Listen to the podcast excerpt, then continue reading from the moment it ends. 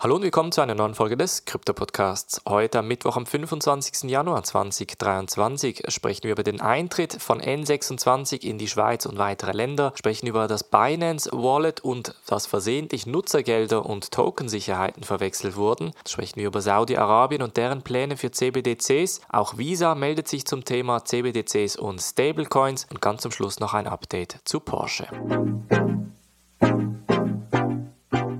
springen wir in diese erste News Story und zwar gibt es die N26 Neobank ja schon länger in Deutschland und in anderen europäischen Ländern. Jetzt werden sie aber neu auch in anderen europäischen Ländern wie auch in der Schweiz ihr Kryptoprodukt offenlegen und die Möglichkeit offerieren, unter anderem Bitcoins zu kaufen. Das Tolle ist, dass N26 dabei auf die Plattform Bitpanda setzt, welches wir ja in der Kryptobranche bereits kennen und Gebühren in Höhe von etwa 1,5% anfallen. Das ist natürlich verhältnismäßig eher teuer, aber es wird dafür innerhalb der Bankapplikation direkt möglich sein, Bitcoins zu kaufen und entsprechend zu verlagern. Die N26 Bank genießt in Deutschland als Neobank einen relativ guten Ruf und ist auch bei Unternehmen sehr beliebt und das könnte grundsätzlich auch ihre Dienstleistungen für neue Unternehmen, aber auch Individuen an den Start bringen. Dann sprechen wir über Binance und sprechen darüber, dass versehentlich Nutzergelder und Tokensicherheiten auf der gleichen Wallet gespeichert wurden. Und zwar hat ja Binance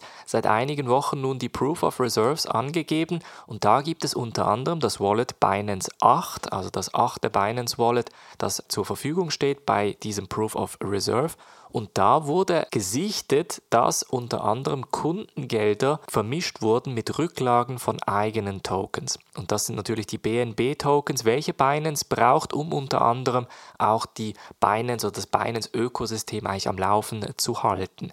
Jetzt sind die BNB-Token, das ist keine kleine Menge. BNB ist nach wie vor in dem Top 10 oder Top 20 der am größten kapitalisiertesten Kryptowährungen überhaupt. Aber gleichzeitig kritisieren halt viele Leute, Binance, dass sie BNB quasi als eigenen Token drucken, ohne Sicherheiten zu hinterlegen. Das war ja genau das Problem, was bei FTX mit FTT passiert ist, aber schlussendlich hat sich dann herausgestellt, dass bei Binance die BNB-Tokens nur einen ganz, ganz kleinen Teil ausmachen und nach wie vor die Kundengelder komplett abgesichert sind. Binance hat diesen Fehler bereits korrigiert und auch zugegeben und auch das muss man eigentlich eher loben, denn in dieser Industrie ist auch hier wieder Transparenz das wichtigste Gut und Binance hat diesen Fehler erkannt und entsprechend behoben. Das bedeutet, auf dem Binance 8 Wallet werden jetzt keine Kundengelder zusammen mehr mit den Tokens vermischt. Dann springen wir nach Saudi-Arabien und sprechen über die saudische Zentralbank, welches nach wie vor Pläne für eine CBDC hat, aber noch keinen Entscheid getroffen hat. Wie so viele andere Länder plant auch Saudi-Arabien grundsätzlich die Welt der CBDCs zu tauchen, also eine digitalisierte Zentralbankwährung rauszugeben. Aber nach wie vor ist Saudi-Arabien da noch im Falle von Anwendungsfällen, das heißt man schaut sich da das Ganze noch genauer an.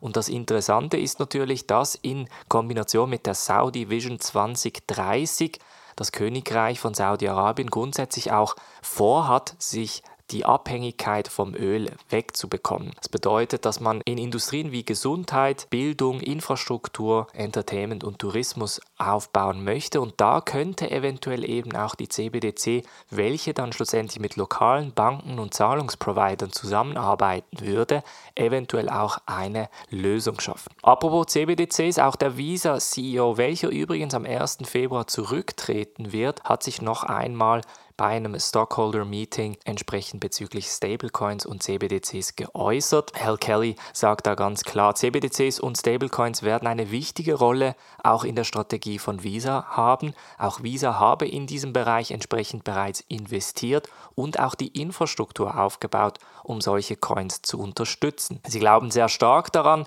dass grundsätzlich CBDCs im gesamten Zahlungsökosystem eine wichtige Rolle einnehmen werden und sie werden auch da entsprechend weitere Vorbereitungen treffen. Und zum Schluss sprechen wir noch über das Porsche NFT-Projekt, welches wir ja schon gestern angesprochen haben, welches ursprünglich 7500 NFTs zum Preis von 0,911 als Hommage an den neuen Elfer eigentlich angepriesen hat. Schlussendlich sind dann die NFTs leider nicht komplett verkauft worden, weil natürlich die Community da gesagt hat, das Ganze ist viel zu teuer und nicht wirklich Web3 freundlich. Was hat dann Porsche gemacht? Sie haben den Discord-Kanal nun endlich geöffnet und die NFT-Halter konnten entscheiden, ob die Supply, also das Angebot von NFTs gecuttet wird, also komplett von 7500 runter dann auf die Anzahl der effektiv geminteten. Stand heute sind immer noch etwa 5400 NFTs verfügbar, das heißt, es hat dann nur ganz kurz zu einer Bewegung im Floorpreis geführt und nach wie vor ist natürlich die Kritik,